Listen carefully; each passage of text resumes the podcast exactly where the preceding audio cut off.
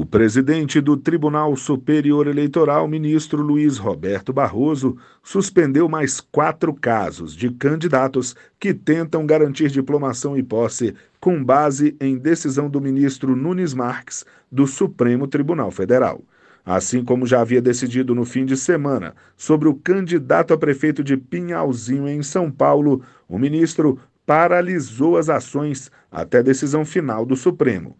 Em todos os casos, os candidatos tiveram os registros negados porque ainda não estão dentro do prazo de inelegibilidade previsto em lei.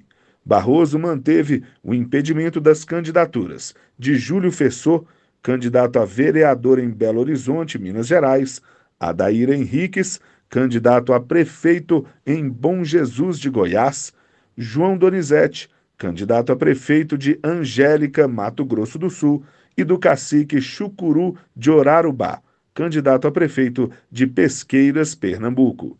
O ministro Barroso destacou a necessidade de uma definição do Supremo sobre o sentido e o alcance da lei da ficha limpa.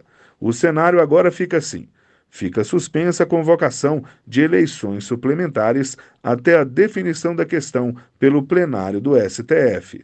Na prática, o presidente da Câmara de cada município assume até a resolução dos casos. Do TSE, Fábio Ruas.